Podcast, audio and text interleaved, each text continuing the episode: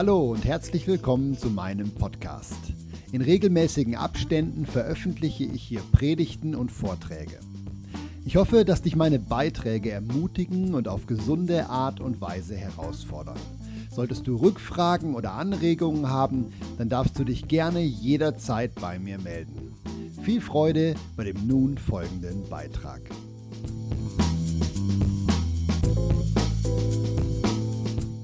Nur noch kurz zur Erinnerung. Wir sind immer noch in dieser Predigtreihe und werden da auch noch ein bisschen drin bleiben. Die letzten Worte von Jesus.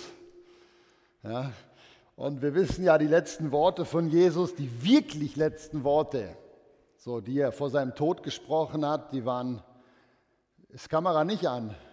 Ich meine, die wäre an, doch. Ich, aber ich gucke jetzt nochmal. Romano, hey, ich nehme das ernst. Also, Mo ist an.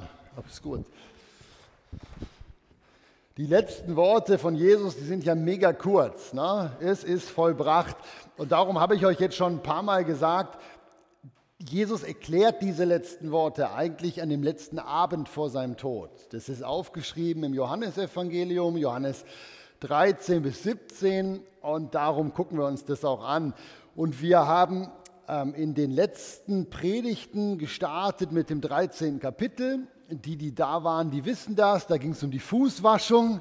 Da haben wir uns einige Male mit beschäftigt, weil mir war wichtig, euch wie zu zeigen, in der Kirchengeschichte ist es mit der Fußwaschung häufig aus meiner Sicht nicht richtig so ausgelegt worden, wie es da steht. Fußwaschung wird häufig als Zeichen der Erniedrigung gesehen. Ich glaube, Jesus wollte damit seine Jünger erhöhen indem er ihnen die Füße wäscht. Das haben wir ausführlich besprochen. Dann die letzte Predigt vor der Pause, das war Johannes 14. Da haben wir uns die Frage gestellt, wie sehr glauben wir eigentlich der Bibel wirklich? Erinnert ihr euch? Da hatte ich nachher noch spannende Gespräche. Ähm, das ist die erste Hälfte vom 14. Kapitel. Da geht es einmal um die Entrückung, Wiederkunft von Jesus. Da habe ich euch gezeigt, das glauben wir alle. Und äh, direkt nach dieser Wiederkunftsrede sagt Jesus, und in der Zwischenzeit gebe ich euch ganz viel übernatürliche Kraft. Und das glauben ganz wenig Christen. Und dann habe ich euch gezeigt in dieser Predigt, das ist eigentlich nicht richtig. Dass wir innerhalb von zehn Versen die obere Hälfte 100% glauben und die untere Hälfte nicht. Entweder alles oder gar nicht. Ja, das war die letzte Predigt. Und heute geht's weiter. Wir machen fließend weiter in dem Text. Wir sind in Johannes 14. Äh, die letzten Sachen, die Jesus gesagt hat, ist, wie gesagt, ich komme wieder. Und ihr habt ganz viel übernatürliche Power in der Zwischenzeit. Und dann sagt er folgende Worte. Achtung, viel Text. Heute gibt es richtig eine Auslegungspredigt. Wir arbeiten uns durch diesen Text. Alle, die gerne Vers bei Vers Lehre mögen, Verse by Verse Teaching, die kommen heute voll auf ihre Kosten. Wir gucken uns das gut an. Das ist Johannes 14, 15 bis 26 und ich lese euch das doch mal vor. Da sagt Jesus, liebt ihr mich, dann haltet meine Gebote. Und ich will den Vater bitten und er wird euch einen Beistand geben, einen anderen wie mich, dass er bei euch bleibt in Ewigkeit. Den Geist der Wahrheit, den die Welt nicht empfangen kann. Ich lasse euch nicht als Weisen zurück, ich komme zu euch in Form des Heiligen Geistes eben. Und dann geht es weiter. Wer meine Gebote festhält und sie befolgt, der ist es, der mich liebt. Wer aber mich liebt, der wird auch von meinem Vater geliebt werden. Und ich werde ihn lieben und mich ihm offenbaren. Wenn jemand mich liebt, so wird er mein Wort befolgen und mein Vater wird ihn lieben und wir werden zu ihm kommen und Wohnung bei ihm machen. Dies habe ich zu euch gesprochen, während ich noch bei euch bin. Der Beistand aber, der Heilige Geist, den der Vater senden wird in meinem Namen, der wird euch alles lehren und euch an alles erinnern, was ich euch gesagt habe. Zehn Verse, elf Verse, voll mit Informationen. Die beschäftigen wir uns heute, damit beschäftigen wir uns. Und ich kann euch jetzt nur vorab sagen, es wäre sicher gut, wenn ihr volle Aufmerksamkeit geben würdet, damit ihr den Faden nicht verliert. Genau. Ähm, wir fangen mal ganz vorsichtig an, den Text zu erarbeiten.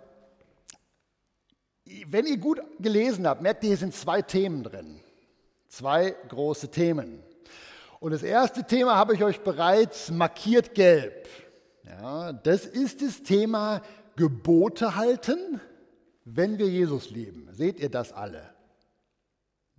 Macht mal bitte mit, wir machen so ein bisschen quizmäßig. Okay, also, liebt ihr mich, so halte meine Gebote. Das ist das erste große Thema. Und das zweite Thema ist das jetzt hier. Das ist da rein verwoben. Das ist das Thema Heiliger Geist. Seht ihr das auch? Ja, das ist dieses Kommen vom Heiligen Geist. Und das Spannende an diesem Text ist jetzt, dass eigentlich es wie nicht im ersten Blick klar ist, was haben die beiden Themen miteinander zu tun. Aber die müssen ja irgendwas miteinander zu tun haben, weil die ja ineinander so gewoben sind. Einmal liebt ihr mich, dann Gebote halten und gleichzeitig hat das irgendwas zu tun mit dem Heiligen Geist. Alles klar soweit? Gut. Wir starten mit dem ersten Teil, mit dem ersten Thema in diesem Text. Ja, liebt ihr mich, so haltet ihr meine Gebote. Um richtig zu verstehen, was Jesus hier meint, ist jetzt eine Sache überaus wichtig. Und da fällt mir auf, das machen ganz viele Christen nicht immer beim Bibellesen. Um das hier richtig zu verstehen, müssen wir zuerst mal definieren, was ist mit Gebote gemeint. Richtig? Weil wenn wir das hier nicht definieren, kann ich hier ja alles reininterpretieren. Jedes Gebot, was ich für wichtig halte, wird dann hier drin stehen. Versteht ihr mich? Ja? Darum, ich habe euch das sogar aufgeschrieben, weil das so wichtig ist. Ja? Wir müssen wissen, was für Gebote sind hier gemeint. Denn erst wenn wir das wissen, dann können wir verstehen, wie wir Jesus lieben können und dann können wir verstehen, was das mit dem Heiligen Geist zu tun hat. Einverstanden? Gut. Also, was für Gebote sind hier gemeint? Jesus sagt ja, er hat die Gebote gegeben. Das heißt, das Sinnvollste, um herauszufinden, was für Gebote meint er denn hier, ist, wenn wir ins Leben Jesu gehen und schauen, was für Gebote hat er denn so gegeben. Ist ja klar, eins von denen, die er gegeben hat, sind hier gemeint, oder zwei. Ist ja Plural, Gebote. Quizfrage in die Runde. Ich möchte jetzt wirklich, dass ihr mitmacht, ja, damit mir das auch Spaß macht hier vorne. Wie viele Gebote, glaubt ihr, hat Jesus zu Lebzeiten seinen Jüngern gegeben? Oh, eins höre ich, okay.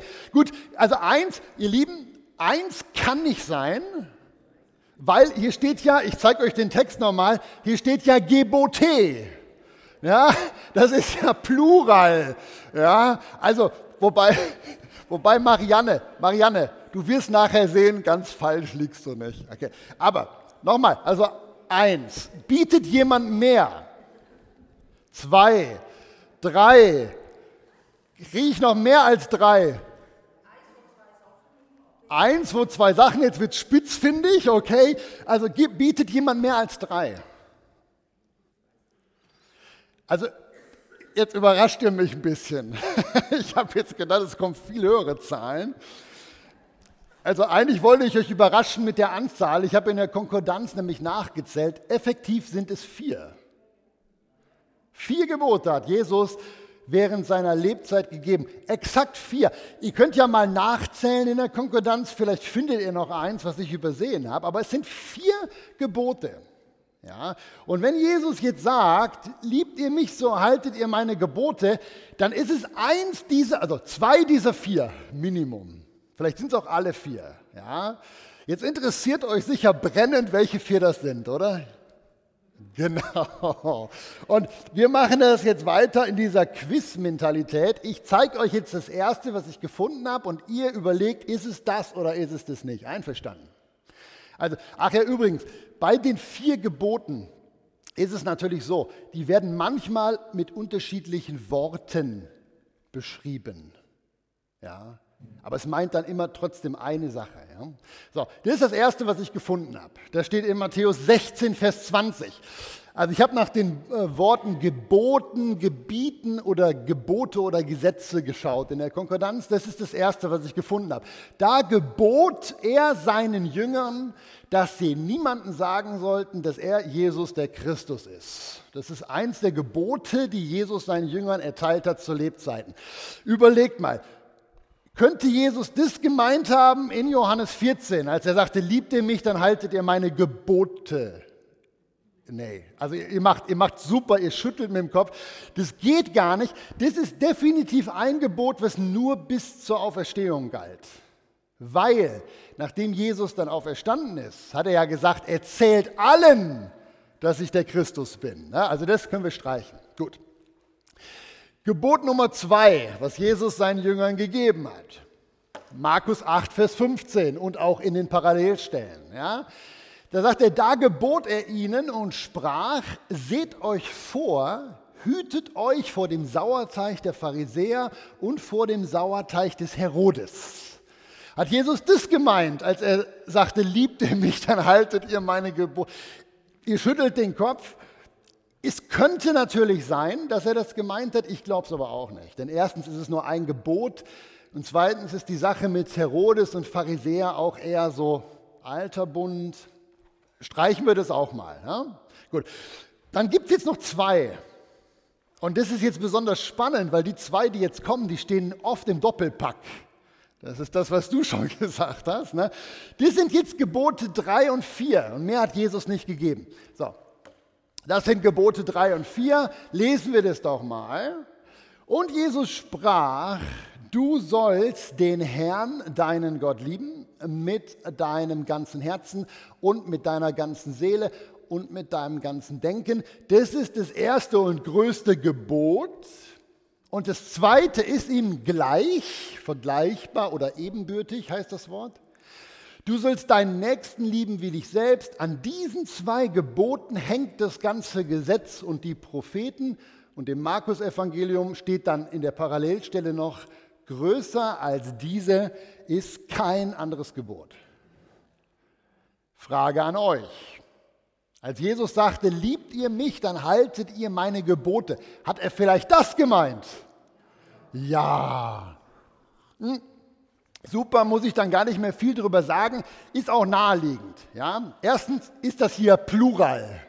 Ja, ein Gebot, Ali, du hast es super gesagt, ein Gebot in zwei Teilen. Das ist Plural. Liebt ihr mich, dann haltet ihr meine Gebote. Das ist ein guter Grund anzunehmen, dass Jesus das im Blick hatte. Und das Zweite ist, in dieser letzten Rede von Jesus vor seinem Tod, Johannes 13 bis 17, hat er das noch zweimal an dem Abend gesagt. Ja, ich zeige euch das kurz. Zweimal noch in Johannes 13 bei der Fußwaschung, das haben wir schon behandelt, und in Johannes 15, das kommt noch. Also zweimal an dem letzten Abend hat er noch dasselbe gesagt. Ja, ein neues Gebot gebe ich euch, liebt einander. Mein Gebot ist, dass ihr einander liebt. Ja. Also, wenn Jesus also hier sagt, liebt ihr mich, dann haltet ihr meine Gebote, dann hat er damit im Sinn gehabt, liebt ihr mich, wollt ihr zeigen, dass ihr mich liebt, dann liebt einander, liebt euren Nächsten. Einverstanden? Gut. ihr Lieben, das ist nämlich henne, henne wichtig. Weil, ich habe es eingangs schon gesagt, wenn ich das nicht verstanden habe, worum es hier geht, verstehe ich den ganzen Text nicht, auch nicht in seiner Härte, auch nicht in seiner Schärfe, auch nicht in seiner Herausforderung. Wenn ich nicht verstanden habe, dass es hier nicht um irgendwelche Gebote geht, die die Kirche sich überlegt hat, wenn ich nicht verstanden habe, dass es nicht um irgendwas geht, was wir in den letzten 2000 Jahren an Traditionen geschaffen haben, wenn ich nicht verstanden habe, dass Jesus hier einfach nur sagt, ihr könnt mich nicht lieben, wenn ihr nicht euch untereinander liebt, dann verstehe ich den Text nicht. Ja? Ich könnte ja als Pastor diesen Text total missbrauchen. Ja, ich könnte zum Beispiel sagen, mit Geboten ist gemeint, du sollst regelmäßig zum Gottesdienst gehen. Das meint Jesus hier, das könnte ich so sagen. Oder ich könnte sagen, ihr lieben Frauen, Jesus sagt hier, liebt ihr mich, dann tragt ihr keine Hosen. Ist so passiert. Ich könnte auch sagen, Jesus sagt, ihr liebt ihr mich, dann wohnt ihr nicht unverheiratet zusammen. Könnte ich hier rein interpretieren. Versteht ihr, ja? Ich könnte hier alles sagen. Gemeindeleiter, Pastoren könnten das hier für ihre Zwecke missbrauchen und das haben sie getan in den letzten 2000 Jahren Kirchengeschichte, wenn man nicht vernünftig guckt, worum geht es hier eigentlich. Der Punkt ist, und ich wiederhole mich heute wieder schön oft, Jesus sagt hier, liebst du ihn, willst du ihn lieben, dann gibt es genau einen Weg, das zu tun. Und dieser Weg hat nichts damit zu tun, dass du regelmäßig zum Gottesdienst gehst, dass du regelmäßig betest, dass du regelmäßig deine Bibel liest oder irgendwelche anderen frommen Übungen tust, sondern die Liebe zu Gott äußert sich dadurch, ob du mich liebst oder deinen Nachbarn liebst und ob ich euch liebe oder ob ich meinen Nachbarn liebe. Ja. Tragischerweise, und ist, ich wiederhole mich ja da ab und zu auch mal gerne, tragischerweise hat die Kirche das in den letzten 2000 Jahren Kirchengeschichte ganz häufig nicht verstanden. Die haben tausend Gebote gemacht und alle gesagt, die sind wichtig, um Jesus zu lieben. Aber das allereinzige Gebot, was Jesus hier gemeint hat, dafür sind wir als Christen leider in der Gesellschaft komplett durchgefallen nämlich die Liebe zum Nächsten, die Akzeptanz von Andersgläubigen, das Stehenlassen von Andersdenkenden. Das ist der Beweis, ob du Gott liebst, ob du Jesus liebst. Ja. Das ist die einzige Sache, die zählt. Das führt uns dann übrigens auch, ah ne, das haben wir schon gehabt, genau, das führt uns, ja, liebt er mich, so haltet er meine Gebote. Das führt uns auch zum nächsten Punkt, der hier auch über Liebe noch drin steht und das ist jetzt relativ hart.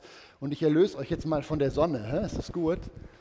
Jetzt habe ich gerade gedacht, die Sonne kommt sicher sowieso nicht raus. So. Aber wir haben ja von der schönen Sonne gesungen.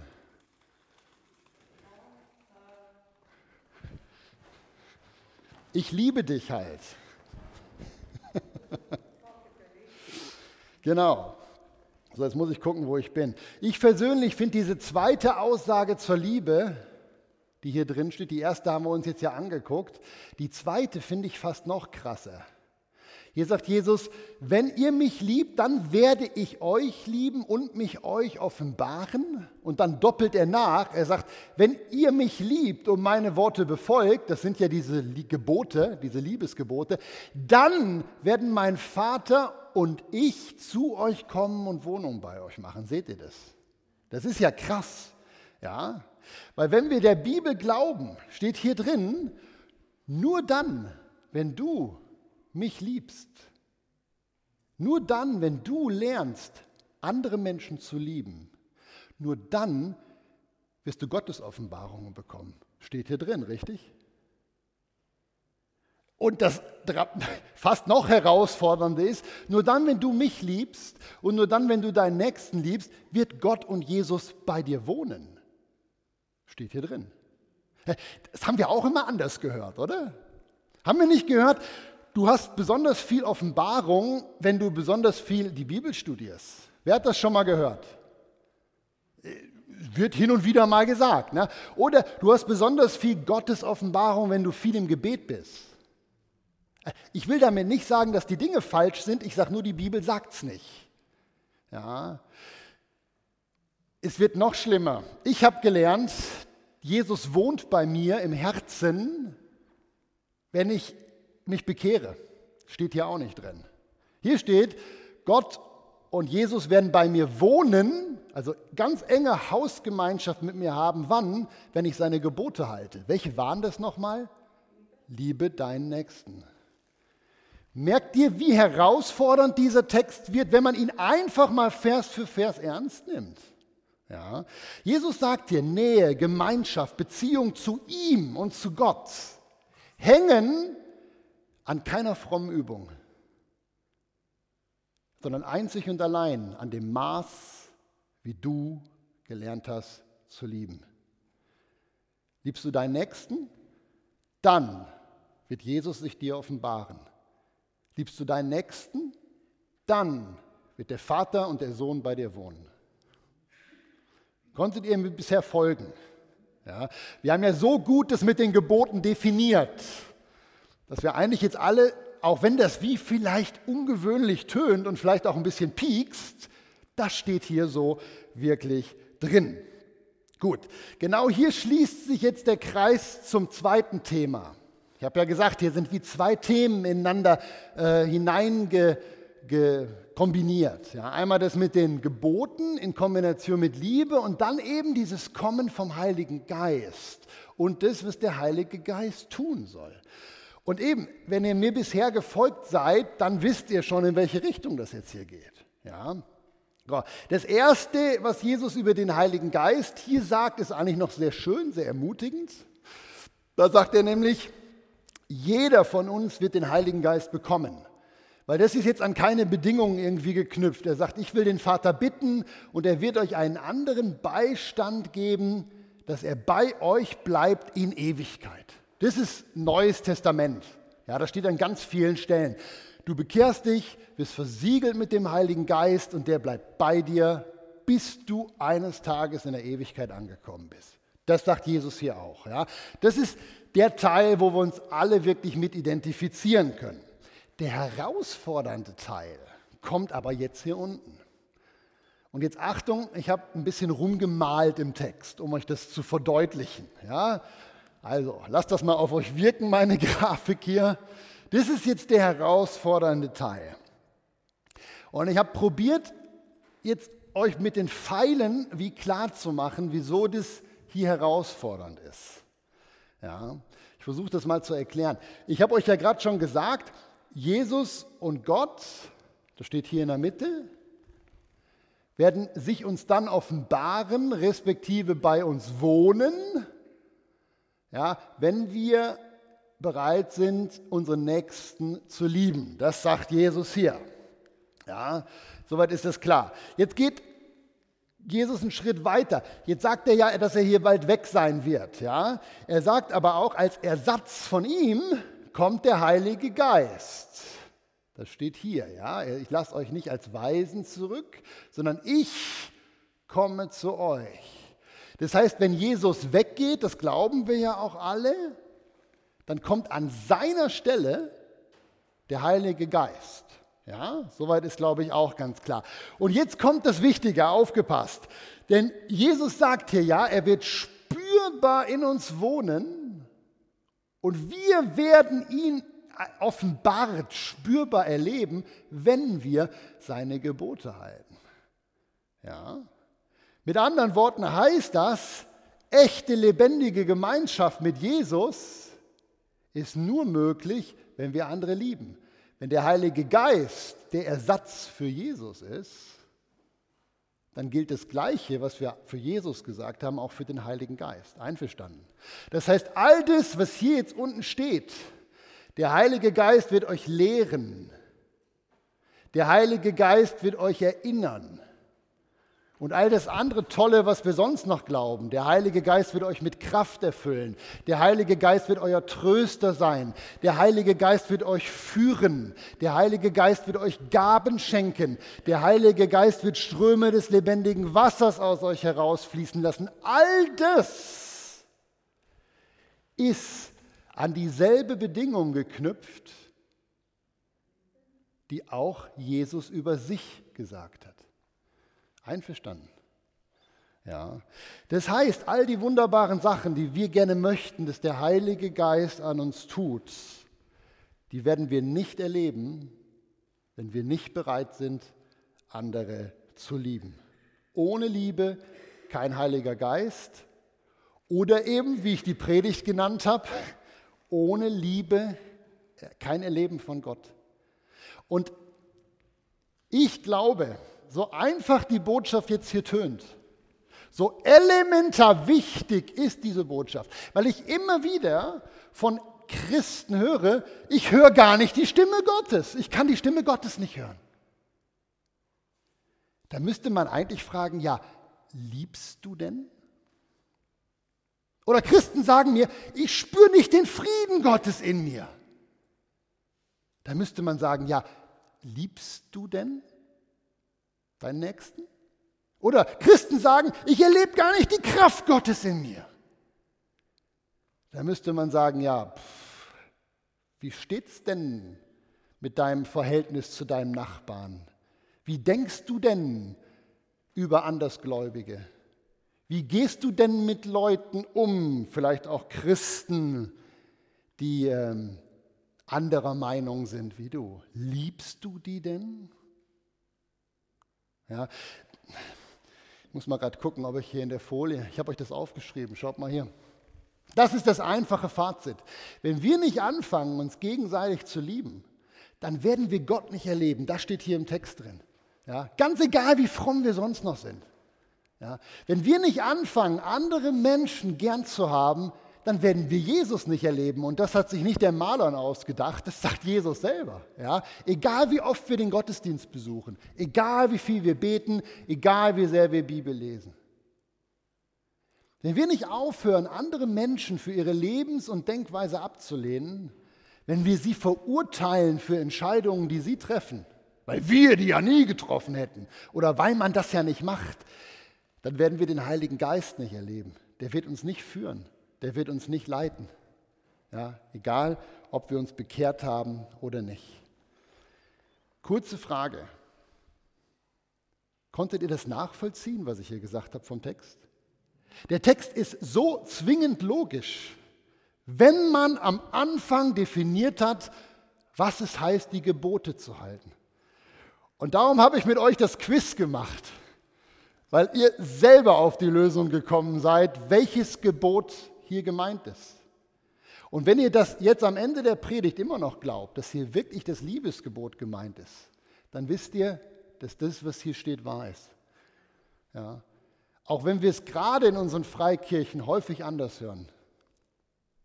Da haben wir nämlich Tonnen Angebote, die aufgestellt worden sind, was du tun musst und was du lassen musst um deine Liebe auszudrücken, um ein guter Christ zu sein, um den Heiligen Geist zu erleben. Und ihr wisst, dass ich recht habe. Und die Bibel sagt es nicht. Die Bibel sagt, es gibt ein Gebot. Und das heißt, liebe Gott und liebe deinen Nächsten. Und dann wird Jesus sich dir offenbaren und dann wird Gott bei dir wohnen. Wahres Christsein, ist mein letzter Satz, definiert sich nicht anhand von frommen Traditionen, nicht an typisch christlichen Verhaltensweisen. Wahres Christsein im Sinne Jesu definiert sich einzig und allein am Maß der Liebe, mit der ich anderen Menschen begegne. Egal wie die anderen leben, lieben, denken, fühlen oder handeln.